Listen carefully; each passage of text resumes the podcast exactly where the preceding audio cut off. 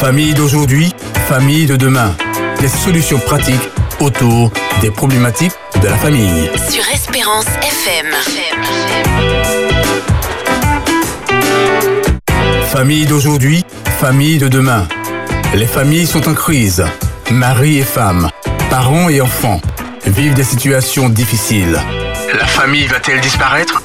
Écoutez et participez à l'émission Famille d'aujourd'hui, famille de demain. Les deuxième et quatrième samedis du mois, de 15h à 16h sur Espérance FM, des solutions pratiques autour des problématiques de la famille.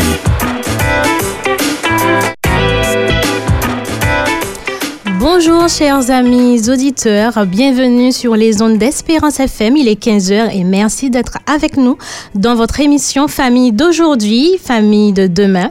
C'est Evie et c'est un plaisir d'être en compagnie du couple 16, Henrietta et Ronnie. Aujourd'hui, comment allez-vous?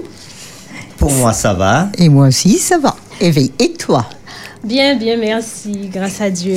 Alors, nous nous retrouvons et euh, nous poursuivons notre discussion autour du thème des nouvelles formes de famille et de parentalité face aux différents changements. Donc, comme nous l'avons vu il y a 15 jours, les changements sociaux et sociétaux euh, qui ont eu lieu ces dernières années ont été très importants et ils se reflètent par la configuration des familles. Donc, nous nous sommes posés un certain nombre de questions. Et euh, pour commencer, nous allons euh, rappeler quelques définitions. Tout à fait. Alors, une première définition qu'on pourrait donner, hein, euh, et qui a longtemps été utilisée, c'est qu'une famille, c'est l'ensemble uni que forment des parents, donc un père, une mère et leurs enfants. Et on a aussi un autre type de famille, c'est la famille d'adoption, donc un couple qui adopte un enfant, ou encore une seule personne qui va adopter un enfant. Nous avons aussi une autre définition de la famille, c'est encore ce tissu élargi. Et qu'est-ce qu'il y a dans ce tissu? Grand-papa, grand-maman, oncle, tante, cousin, cousine. Ils font partie aussi de la famille. Et puis un troisième type de famille, la famille est un groupe, une euh, un groupe solidaire d'appartenance. Alors elle est composée en général d'un ensemble de personnes qui partagent leurs idées, leur foi, s'entraident. Donc on parle parfois de famille euh, ecclésiale quand on parle d'église par exemple ou encore famille associative. Ça c'est encore un autre type de famille. Mais aussi, on pourrait dire que la famille est considérée comme l'élément de base de la société qui assure l'ordre social et la solidarité entre les hommes. Oui, et cette famille, elle peut être publique à certains moments, mais aussi elle peut être privée et secrète à d'autres moments. Ça, c'est important. Ok, et nous avions considéré que s'il y a famille, il y a également une feuille de route pour rester ensemble. Et euh, quelles sont les fonctions de, de base de la famille? Oui, effectivement, on en a parlé la dernière fois, Evie. Et on a dit effectivement, ces trois fonctions familiales de base, c'était engendrer, protéger, éduquer. Et ces trois fonctions que je viens de citer sont au service d'une seule fonction, la transmission. Transmettre la vie, transmission physique, d'intégrité physique, psychique, et puis transmission de modèles sociaux.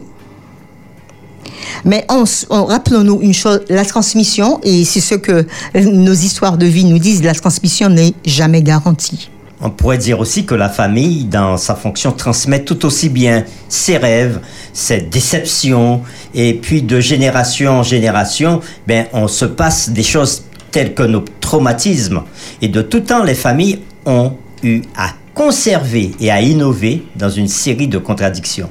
Donc, c'est l'une des institutions sociales, donc la famille, c'est l'une des institutions sociales les plus importantes et fondatrices au sein de la société. Ouais. Elle remplit des besoins matériels, affectifs, essentiels et joue un rôle majeur pour l'intégration des individus dans la société. Donc, on peut le dire ainsi, sans famille, pas de société.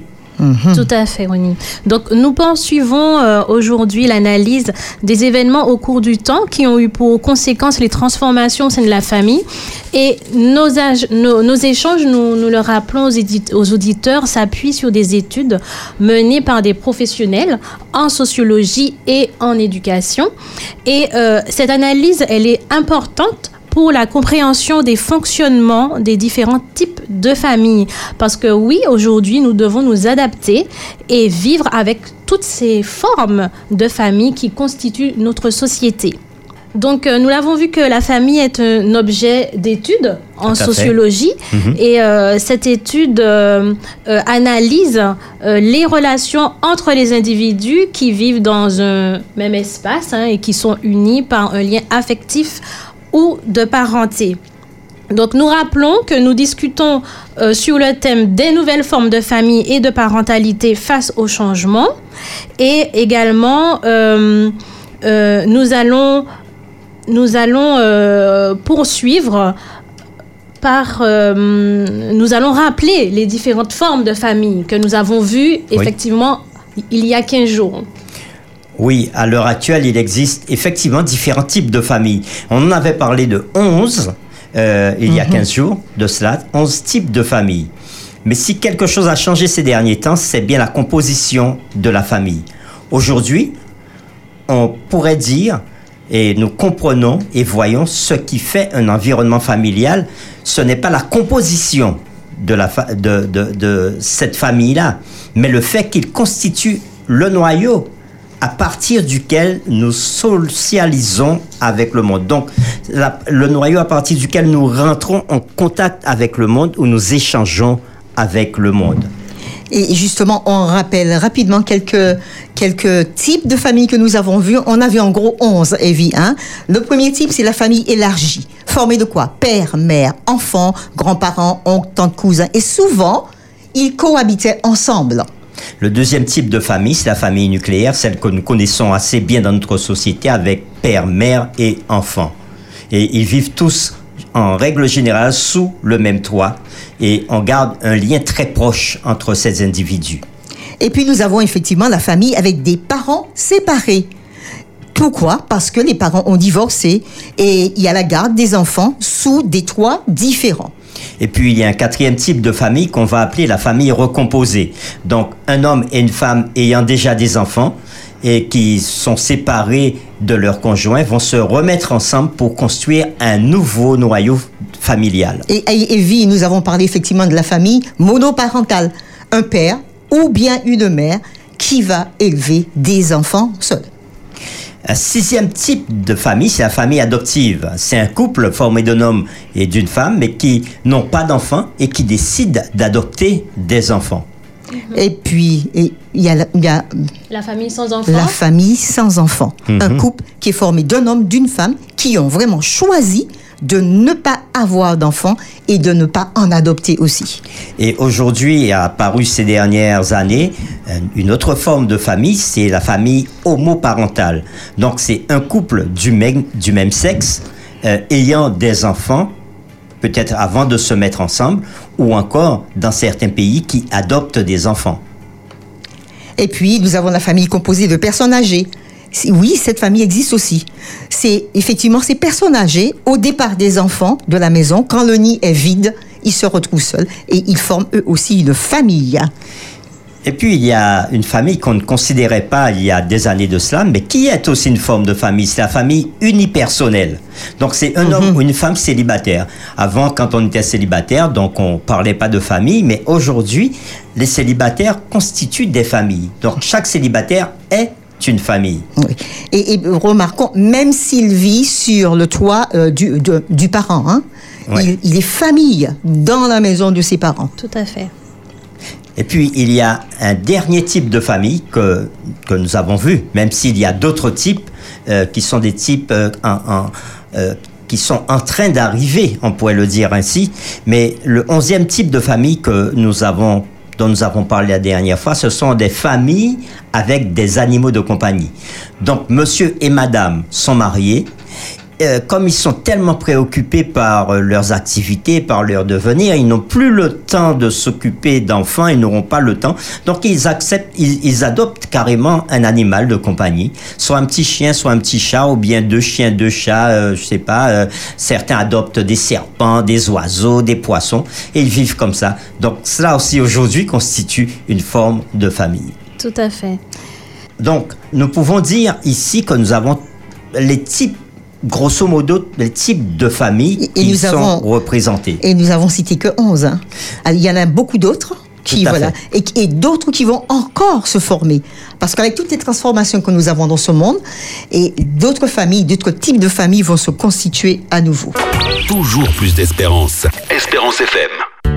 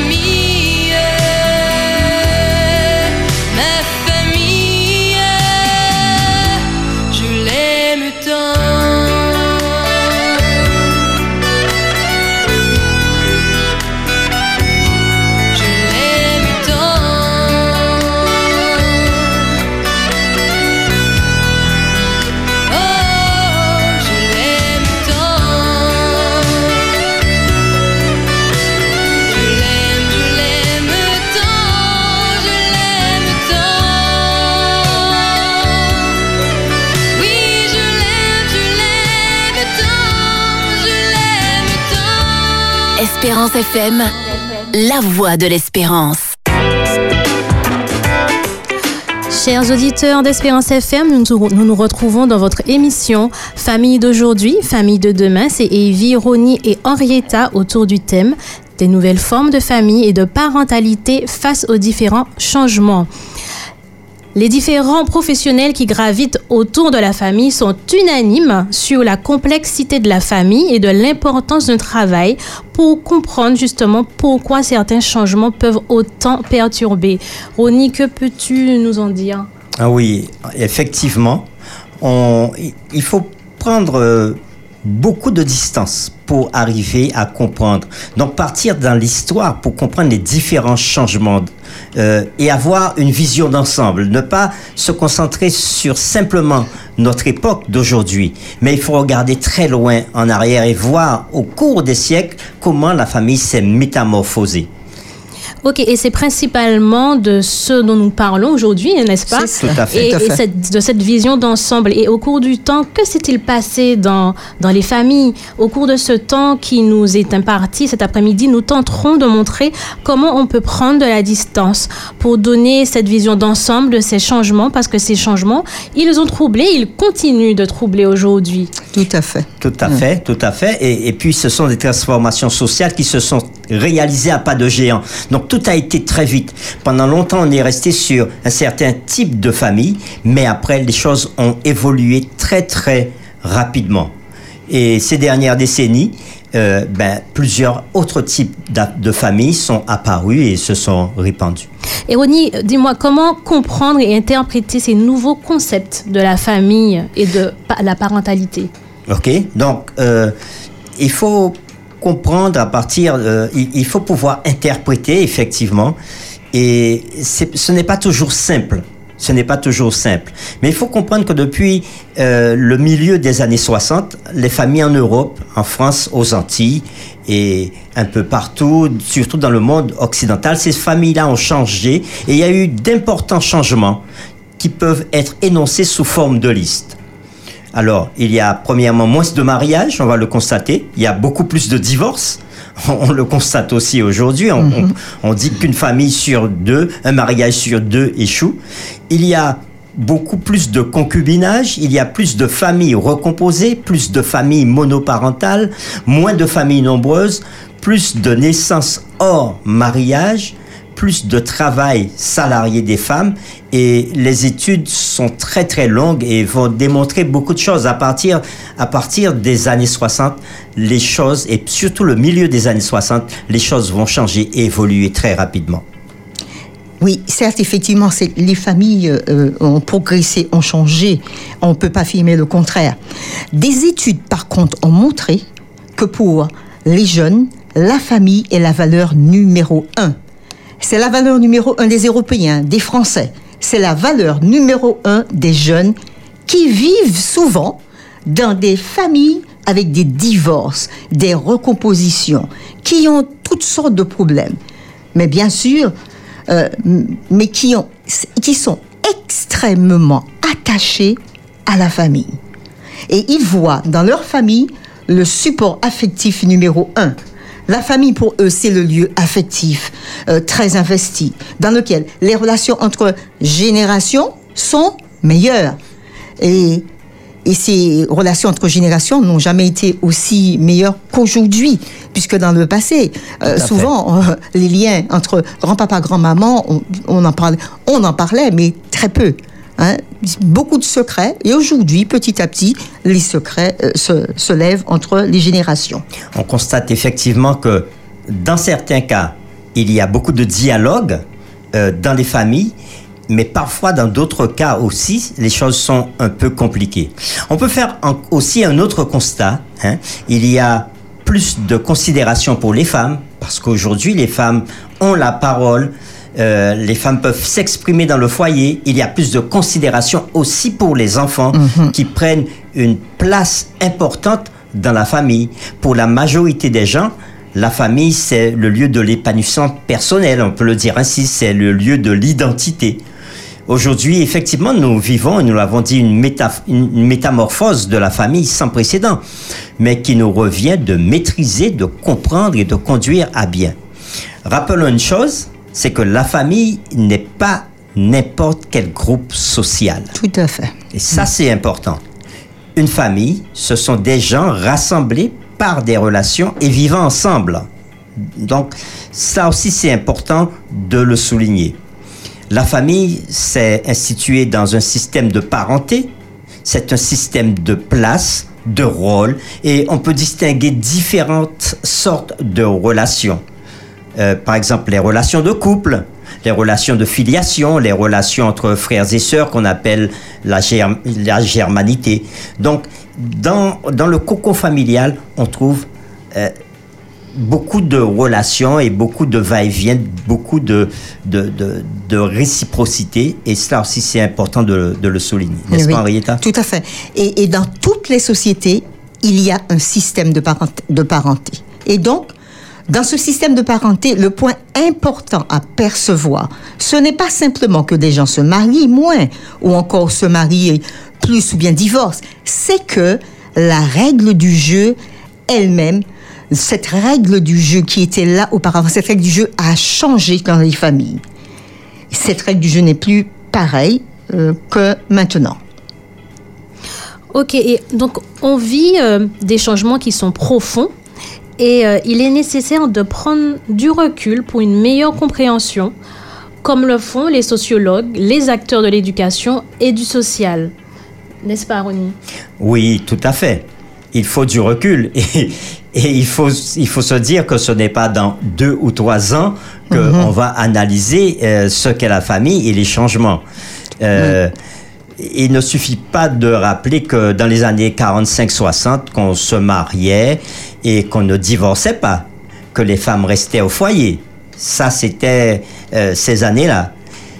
Mais nous allons un peu plus loin et nous prenons comme repère ce qui s'est passé quand on est entré dans le monde démocratique moderne avec la Révolution française.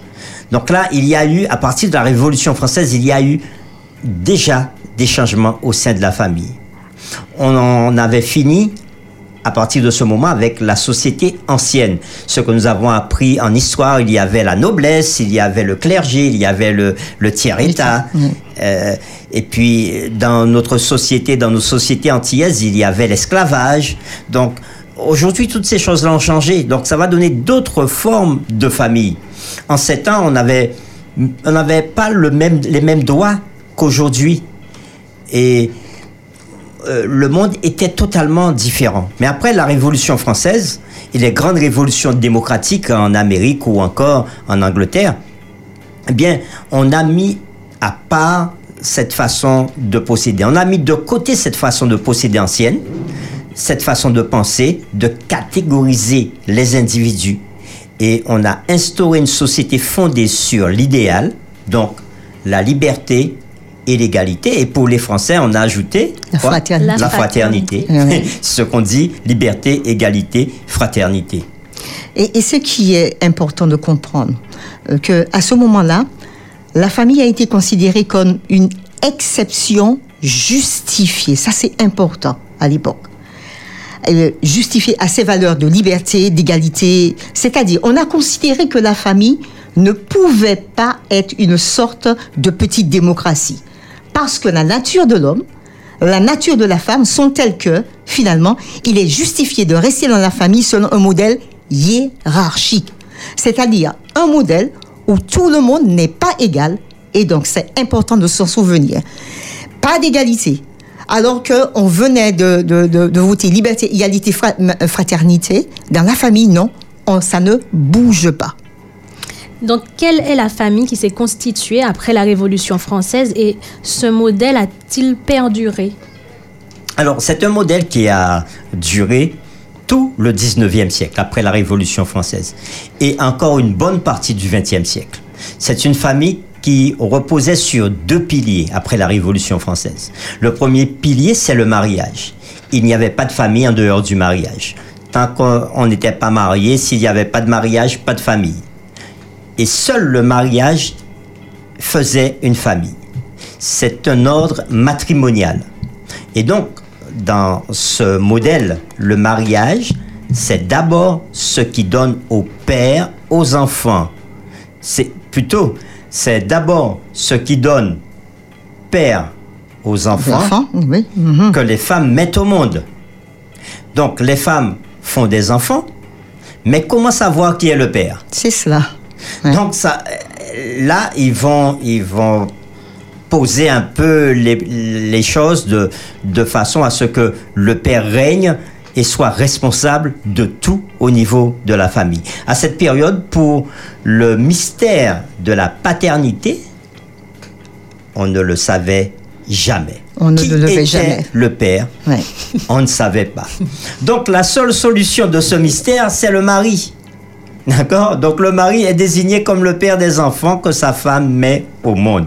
Et c'est tout. Euh, qu'il y ait adultère, qu'il y ait tromperie, euh, quel que soit, c'est le mari qui est le père. Et c'est un couple marié. C'est un couple marié. Tout enfant qui arrive, c'est l'enfant du mari. C'est l'enfant du mari. Ils sont mariés.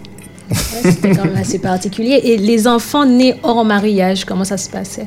C'est un autre point à considérer, oui. Si une femme avait un enfant hors du mariage, cette femme n'est pas mariée. Si cette femme célibataire pouvait, cette femme, elle pouvait avoir un partenaire ou bien plusieurs partenaires.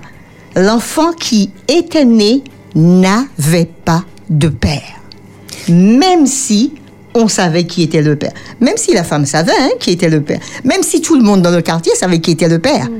Mais officiellement, l'enfant n'avait pas de père, puisque cette femme n'était pas Mariée. mariée. Et, et d'ailleurs, c'était porté ainsi sur euh, les livrets de famille, C'est ça. sans Ouais. père. Sans père. Ah bon? Oui. Oui, tout à fait. Et en ce temps-là, il était interdit de rechercher le père en dehors du mariage.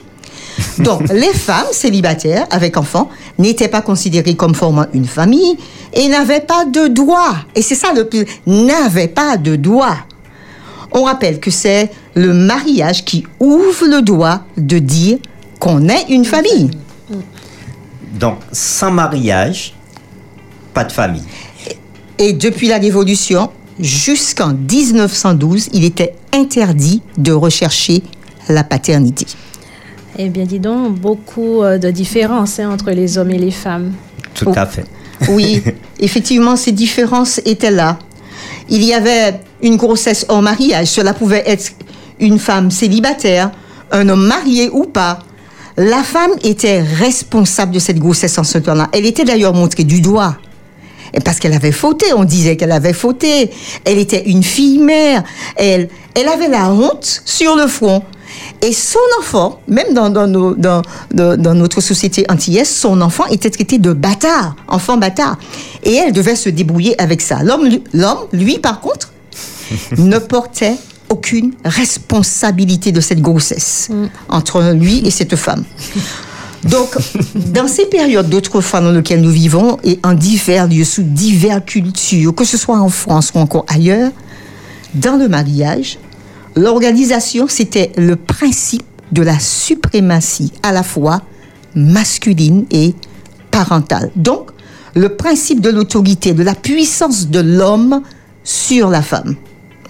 Et c'est l'homme qui gouvernait. La femme devait obéir à tout. La femme mariée à cette époque n'avait pas de droit social ni de droit politique. Elle n'avait pas non plus le droit d'avoir de compte chèque parce que euh, elle ne travaillait pas De compte en banque. de compte en banque. C'est l'homme qui ramenait l'argent à la maison. Et euh, pour les enfants dans les familles, dans un cadre familial, comment ça se passait? Alors, dans la famille, l'homme a aussi de la puissance sur les enfants. C'est le Père Tout-Puissant. L'homme, c'était c'était ça. On considère que les enfants sont des êtres qui sont inférieurs en valeur à des adultes. Et parfois, jusqu'à maintenant, ça a perduré dans nos sociétés antillaises, on pourrait le dire ainsi. On considère que les enfants sont des êtres humains inférieurs parce qu'ils n'ont pas autant de raisons que les adultes. Donc, on pense qu'ils ne peuvent pas penser comme les adultes parce qu'ils ne savent pas se gouverner. Donc, il faut non pas les éduquer, mais les redresser, les dresser. Dresser, Donc, on, on- on- on- on parlait de, de dressage et pas d'éducation. Et les pères de famille avaient sur leurs enfants un droit, un droit très très fort. Ils avaient, on pourrait dire, toute autorité, qui allait jusqu'au droit de les faire emprisonner s'ils n'obéissaient pas. Donc on, on- on voit comment la puissance maritale, la puissance paternelle était forte à cette époque. Et qu'est-ce qui a fait évoluer et changer ce modèle C'est la montée de plusieurs valeurs démocratiques, dont l'une, la valeur d'égalité des sexes. Les luttes ont été menées, ont été menées au cours du temps pour qu'il y ait cette valeur d'égalité qui, qui se manifeste. L'égalité croissante, effectivement, des sexes est vraiment ce moteur principal qui, selon l'avis de beaucoup de sociologues, a bouleversé la famille. Et comment ça s'est traduit ça s'est traduit par de nombreuses réformes parce que ça c'est pas arrivé d'un coup. Il y a eu plusieurs réformes qui ont travaillé là-dessus et, et l'une des réformes principales, justement, qui était importante, on a abandonné la puissance parentale vers Paternel. Pa- pardon, c'est- même pas la puissance pa- parentale. La puissance, on a abandonné la puissance parentale, l'autorité, le pouvoir. Paternelle. Pardon. la puissance paternelle pour passer à l'autorité parentale. Là, c'est déjà autre chose. On entend parent, autorité parent, père, mère. Et là, c'est dans les années 70, en, en En 1970. 1970 que ça Les choses se ont passe. changé, oui. Et à ce moment-là, quand on considère les hommes et les femmes comme égaux, on ne peut plus avoir la même idée du couple. Ça, c'est clair. Autrefois, euh, quand on parlait de couple, c'est toujours un couple marié, n'est-ce pas? Et ce couple marié était le socle de la famille. Il était supposé être indissoluble. Et d'ailleurs, le mariage est resté indissoluble de 1800, de 1812 jusqu'à 1884. C'est la bonne partie du 19e siècle. Le mariage ne pouvait pas être rompu afin que le couple assure la stabilité de la famille. Et bien sûr, quand il y avait des désaccords dans la famille, la règle qui prévalait, c'était quoi? La voix du mari. la voix du mari. Et c'était la femme qui devait se soumettre pour toutes les situations de conflit.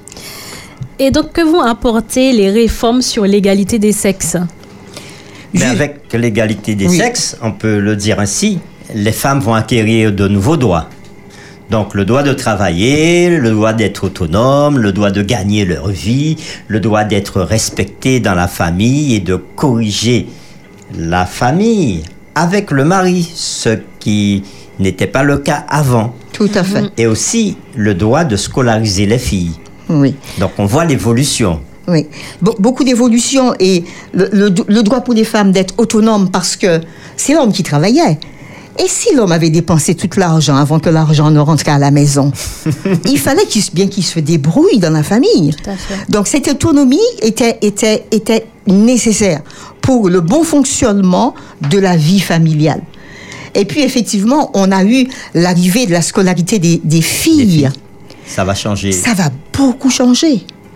On, a, et on remarque que les filles sont aussi intelligentes que les garçons et peuvent aller aussi loin dans les études que les garçons. Et, ces et- filles, et même plus loin. et même plus loin. Et une nouvelle donnée, les filles vont faire des études de plus en plus tard. Et on va arriver par, par- jusqu'à la trentaine. On a encore des études à faire. Et parce que tout le monde veut faire carrière. Et ça, c'est important à considérer. Et que va-t-il se passer au niveau des couples? Alors, ce qui va se passer maintenant, c'est que l'on aura, euh, on- n'aura plus la même idée du couple. Il y a une autre forme d'idée du couple qui va naître. On cesse de considérer que le couple est un homme et une femme toujours mariés. Oui, jusque-là. Avant, ils étaient couple A- a- mariés. Avant, quand on parlait de couple, c'était un homme et une femme mariés. Ok. Mais à partir de là, on va considérer que le couple peut être autre chose que cela. Un homme et une femme mariés. Et on cesse de considérer que le couple, euh, c'est deux personnes qui restent mariées toute la vie durant. Alors, premièrement, ce n'est un couple peut être autre chose qu'un homme et une femme mariés. D'accord? Et deuxième chose, c'est qu'un couple peut être un homme et une femme mariés, mais ils ne sont pas obligés d'être mariés toute la vie durant. Et, euh, et c'est vrai que c'est c'est un idéal hein, Mhm. que de rester marié toute une, toute une vie pour le meilleur et le pire. Oui. Alors, Les choses euh, ont bien changé. Oui, effectivement, ce n'est pas que l'idéal de rester ensemble toute la vie n'existe pas. Mais aujourd'hui, plus que jamais, les personnes qui veulent se marier rêvent de pouvoir trouver la personne avec laquelle ils pourront passer une grande partie de leur vie, n'est-ce pas? Peut-être pour rencontrer cette personne, peut-être ils vont pas rencontrer cette personne à 18 ans, n'est-ce pas? Mais euh, peut-être c'est plus tard qu'ils vont le faire. Chacun va arriver de trouver quelqu'un pour vieillir ensemble avec cette personne, pour blanchir ensemble avec personne, des personnes, cette personne, avoir des petits-enfants, etc. Donc cet idéal de rester ensemble n'a pas disparu. Tout à fait. C'est un, c'est un rêve qui est là C'est encore, rêve, oui. même si on a changé les données au niveau de la famille. Tout à fait. Et qu'est-ce qui a disparu alors? Mais ce qui a disparu, c'est l'idée que pour rester ensemble, il faut tout accepter. N'est-ce pas? Oui, c'est cela. Et on, on- on ne considère plus aujourd'hui que l'idéal, c'est de rester ensemble, quoi qu'il arrive, Ça, et sûr. à n'importe quel prix. Donc aujourd'hui, on a admis que avec l'égalité des sexes, le couple, euh, voilà, ce, ce, ce qui peut faire le couple, euh, c'est une relation entre deux personnes. Une sorte de duo à deux voix. Donc, ce n'est plus euh, un couple, dans un couple, un homme et une femme avec une seule voix, donc la voix de l'homme, mais aujourd'hui, tout le monde a le droit de parler dans, dans le couple. C'est ça. Avec une certaine conversation, de la communication dans ce couple. Et de ce fait, aujourd'hui, lorsqu'on n'est plus d'accord dans le couple, eh bien, qu'est-ce qui se passe? Lorsqu'on ne s'entend plus, lorsqu'on ne se parle plus, et, et que l'on fait son constat que son mariage n'est plus qu'une coquille vide, alors qu'est-ce qui se passe? On a aussi admis qu'il faut se séparer. Oui, et c'est pour cela qu'il y a autant, autant de, de divorces aujourd'hui. On, on peut le constater. Alors, nous, nous ne sommes pas là en train, et il faut bien le, le comprendre, chers auditeurs, nous ne sommes pas euh, en train de juger. Hein. C'est Nous sommes, sim- en train, nous sommes simplement en train de faire des constats par rapport à, à la façon dont le monde vit aujourd'hui. Évolue. Et, et ces constats, nous rappelons, pour ceux qui sont en train de prendre l'antenne avec nous, que ces constats, ce sont les sociologues qui l'ont fait après des, des- des- des- plusieurs années, en remontant le fil de l'histoire pour comprendre ce qui arrive aujourd'hui. Et la conséquence de plus d'égalité dans le couple, c'est aussi la possibilité donnée à l'un et à l'autre s'il a le sentiment que son mariage euh, euh, ou encore la vie du couple n'existe plus, c'est effectivement de partir, d'arrêter tout et oser dire nous allons rompre. Dans le passé, ça ne pouvait pas se faire. Et d'ailleurs, selon les dernières études, c'est cette, déce- c'est cette conception du mariage et ses conséquences que nous avons aujourd'hui. On casse tout, on se sépare si ça ne fonctionne pas. Et beaucoup de personnes, déjà, euh, lorsque nous faisons euh, des séminaires de préparation au mariage, euh, ça revient.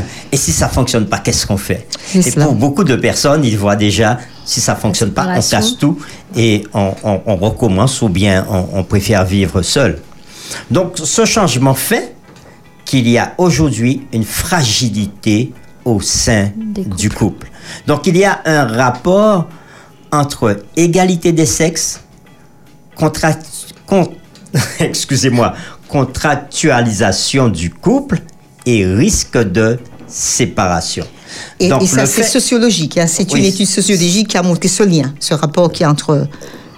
Donc, le fait que, que chacun est indépendant, chacun a droit à la parole, donc il y a plus de risques que le mariage soit cassé. Nous faisons une pause et nous revenons. Nous voici réunis en famille. Dans nos yeux, la lumière scintille. Cette joie qui nous pousse à prier. Quel bonheur de pouvoir tous l'adorer. Tous ensemble, nous voulons chanter. Écouter, témoigner, partager. Tous unis par la foi qui nous lie. Nous louons Jésus-Christ. Nous voici réunis en famille. Dans nos yeux, la lumière scintille. Cette joie qui nous pousse à prier. Quel bonheur de pouvoir tous l'adorer. Tous ensemble, nous voulons chanter. Écouter, témoigner, partager. Tous unis par la foi qui nous lie. Nous louons Jésus-Christ. Nous louons. Nous louons Jésus-Christ. Nous louons. Nous louons Jésus-Christ. 100% d'espérance. Espérance FM. Il y a un regard que nous considérerons dans nos prochaines émissions, c'est celui de la Bible. Dans l'Ancien Testament, on trouve la famille patriarcale, la famille étendue qui se déplace en clan. Dans le Nouveau Testament, il y a cette vision de la famille, du couple, où les hommes et les femmes sont égaux devant Dieu et sont appelés à se soumettre l'un à l'autre en Jésus-Christ. N'y a-t-il pas là un plus dans les écritures bibliques à considérer et à vivre euh, par les croyants pour la solidité du couple et du mariage? En effet, dans nos prochaines émissions, nous développerons la vision biblique de la famille, d'accord? Mais tout ce que nous vivons aujourd'hui impacte les individus. Et tous les Et individus. tous les individus, croyants ou non. Et, et ça, c'est c'est important de, de le comprendre. Et on doit chercher à comprendre aussi quelles sont les solutions, euh, quelles sont les solutions que la parole de Dieu peut apporter pour la solidité de son couple et de sa famille? Autrefois, le risque majeur pour le couple était celui-ci. On vous a marié un peu trop tôt. Ou encore, ce sont vos parents qui vous ont poussé au mariage. Et alors, ces couples devaient rester attachés aux liens conjugaux jusqu'à la fin de leur vie.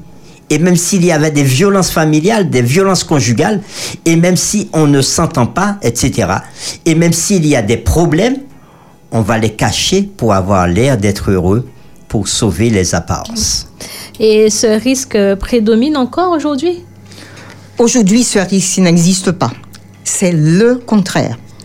Les études d'aujourd'hui montrent que le risque majeur pour le couple contractuel, c'est l'abandon.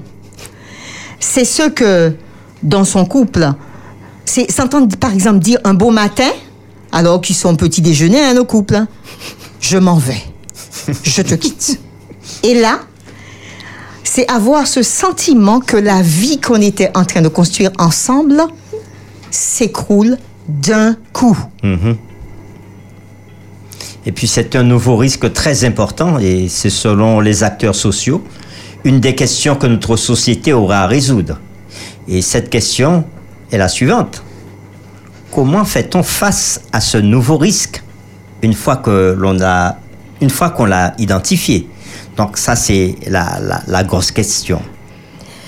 Et que peut-on dire de l'évolution du couple et du lien de filiation? Ok. Alors, euh, l'évolution du couple n'est pas du tout l'évolution qu'a connue le lien de filiation. Donc, le lien avec les enfants. Le lien de filiation, c'est le lien avec les enfants. Et donc, c'est important de bien distinguer l'évolution du couple de l'évolution de la filiation. La filiation a connu l'évolution inverse de l'évolution du couple. Aussi étonnant que ça ne paraisse. Autrefois, il faut pas croire que l'idéal commun était de maintenir le lien avec ses enfants quoi qu'il arrive. Donc, dans la logique de la puissance paternelle, on pensait que si l'enfant avait déçu, s'il ne convenait pas à nos aspirations, eh bien, vous pouviez rompre avec l'enfant. Et d'ailleurs, on, on pouvait déshériter les enfants. Ce qui Donc, n'est plus euh, possible de nos jours. Plus possible de nos jours, on pouvait bannir les enfants, les déshériter, couper tout contact avec les enfants. Comment ça se passe aujourd'hui? Bien, aujourd'hui, c'est exactement le contraire. L'enfant a été de plus en plus valorisé avec le temps. L'enfant n'est plus considéré comme un être inférieur, un être qu'il faut dresser. Il y a de plus en plus de valorisation de l'enfance et de ses besoins, de ses besoins propres, de sa valeur, de sa protection. Et la société même veille à cela. Aujourd'hui, les enfants sont moins nombreux dans la famille, mais on y est extrêmement attaché et on- on- trouve même parfois des couples qui vont se battre pour garder l'enfant. Et malheureusement, certains vont se servir de l'enfant pour pouvoir se faire la guerre entre eux. Mais les études montrent que la relation de filiation a connu une grande transformation dans le sens où maintenant la seule relation sociale, la seule qui est considérée par tout le monde comme a priori inconditionnelle et indissoluble. Ce qui veut dire que on ne peut pas rompre avec ses enfants. Oui. La réflexion va beaucoup plus loin aujourd'hui, n'est-ce pas, Henrietta? Tout à fait. Et on constate aujourd'hui que l'humain le plus valorisé, c'est l'enfant. Ce n'est sûrement pas la personne âgée comme dans d'autres sociétés. C'est devenu l'enfant.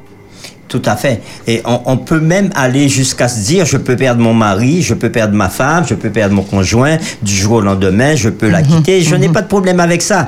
Mais mon enfant, euh, ne me séparez pas de, de, de mon enfant. Donc, euh, on trouve une certaine, euh, je, je vais le dire ainsi, un certain espoir à travers euh, nos enfants, la, sécurité, c'est peut-être le fait de, reproduire sur les enfants notre vie.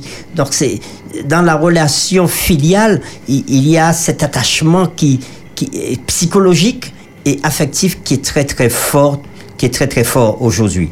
Et ce qu'on attend d'un parent, c'est qu'il aime son enfant toujours quoi qu'il arrive.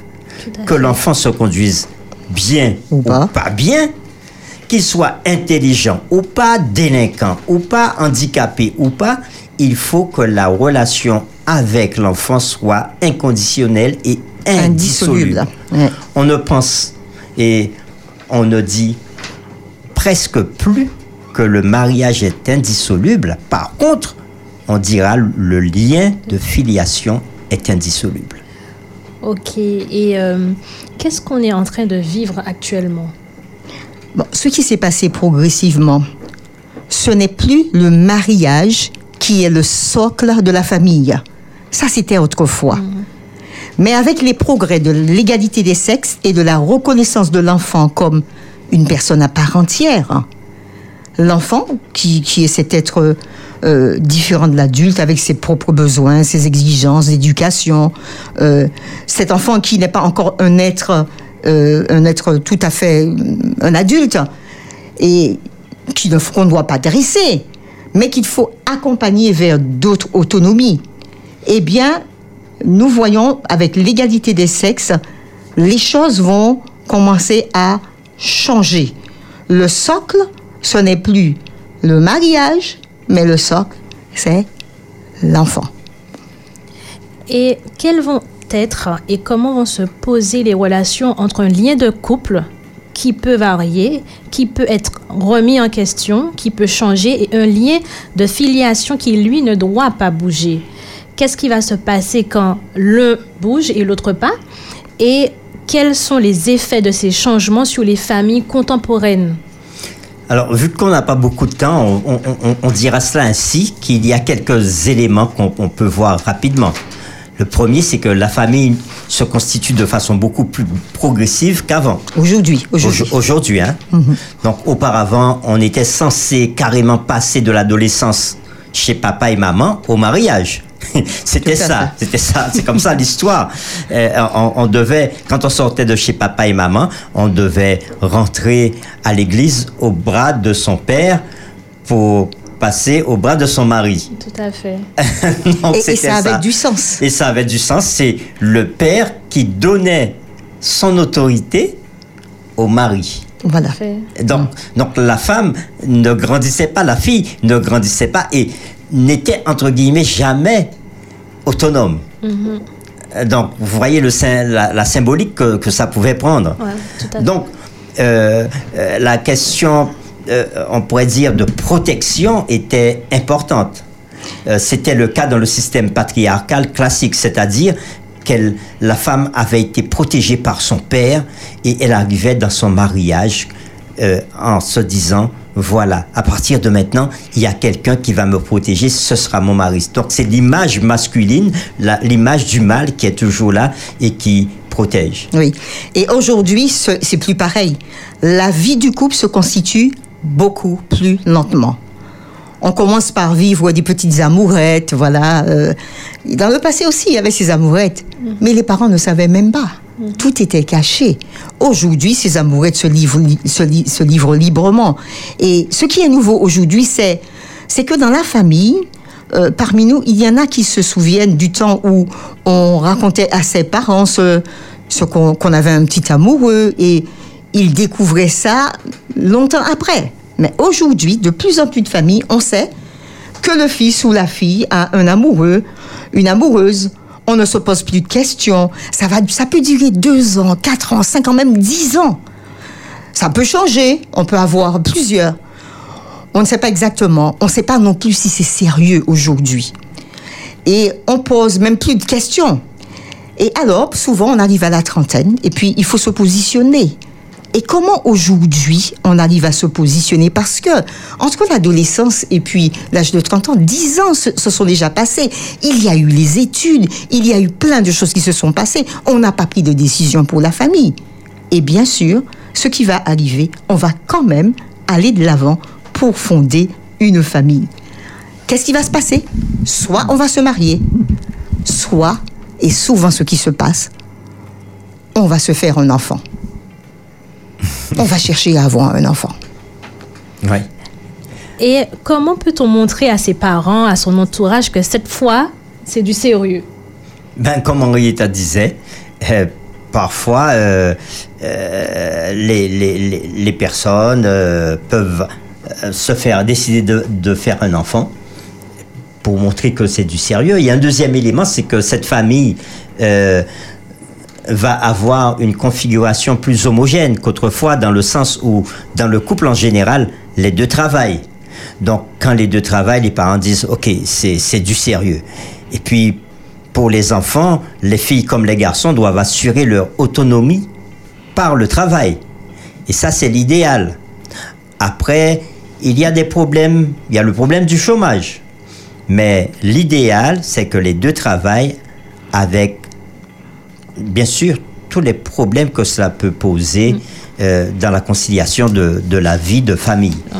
Et, et- remarquons, dans le passé, c'était les parents qui mariaient. Aujourd'hui, ce sont les jeunes qui décident, voilà, j'ai trouvé mon partenaire, j'ai trouvé la personne qui va faire la vie avec moi, nous allons de l'avant. C'est une avancée où le- les personnes concernées euh, vont choisir ce qu'ils veulent. Si ça va pas, ils vont pas de l'avant. Ils vont pas toute leur vie se mettre avec une personne où ça n'ira pas. Ils ont ce choix de pouvoir effectivement euh, euh, euh, aller de l'avant pour, pour cela. Et concernant l'adoption, concernant la PMA, Oui, euh, adoption PMA. Nous avons fait- vu effectivement beaucoup de parents euh, ne peuvent pas avoir d'enfants. Et là, ils vont procéder par euh, adoption.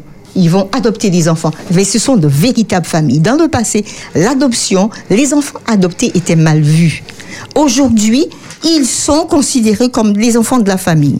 La PMA, c'est le même système. Et souvent, en PMA, ce sont des personnes qui ne peuvent pas avoir d'enfants, qui font recours à, justement, à le- la, La procréation euh, médicalement assistée pour pouvoir y arriver. Mais je- nous reviendrons dans une autre émission où nous aurons des spécialistes qui nous en parleront. ok, très bien.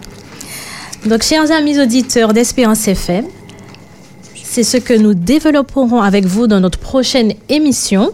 Donc, nous rappelons nos rendez-vous autour de votre émission Famille d'aujourd'hui, Famille de demain. Ce sont les deuxième et quatrième samedis de chaque mois à 15h. Donc, merci Ronnie. Ben, merci Evie.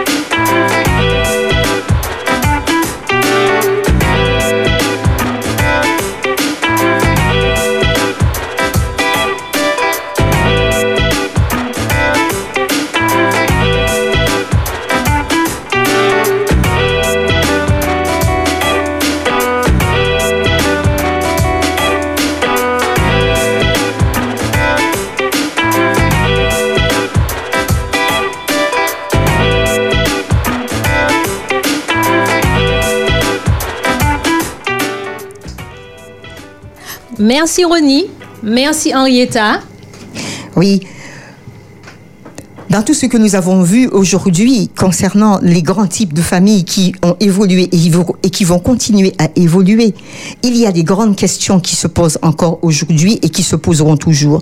Jusqu'où va ma liberté et à quel moment commence la liberté de l'autre?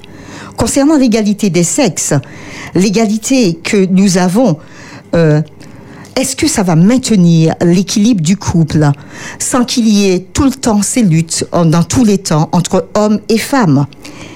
Autre question, jusqu'où ira la fragilité du couple devant tous les types de familles qui se développent aujourd'hui? Et autre question, est-ce que les différents droits, euh, parmi toutes les luttes qui ont été menées dans le passé, est-ce que ces différents droits euh, seront sacrifiés et vont sacrifier les valeurs morales, spirituelles et éthiques qui existaient dans nos sociétés Nous nous retrouvons dans deux semaines pour la suite de notre discussion autour du thème des nouvelles formes de famille et de parentalité face aux différents changements. Chers auditeurs d'Espérance FM, c'est Evie avec vous. À bientôt dans votre émission sur la famille. Famille d'aujourd'hui, famille de demain. Solutions pratiques autour des problématiques de la famille. Sur Espérance FM.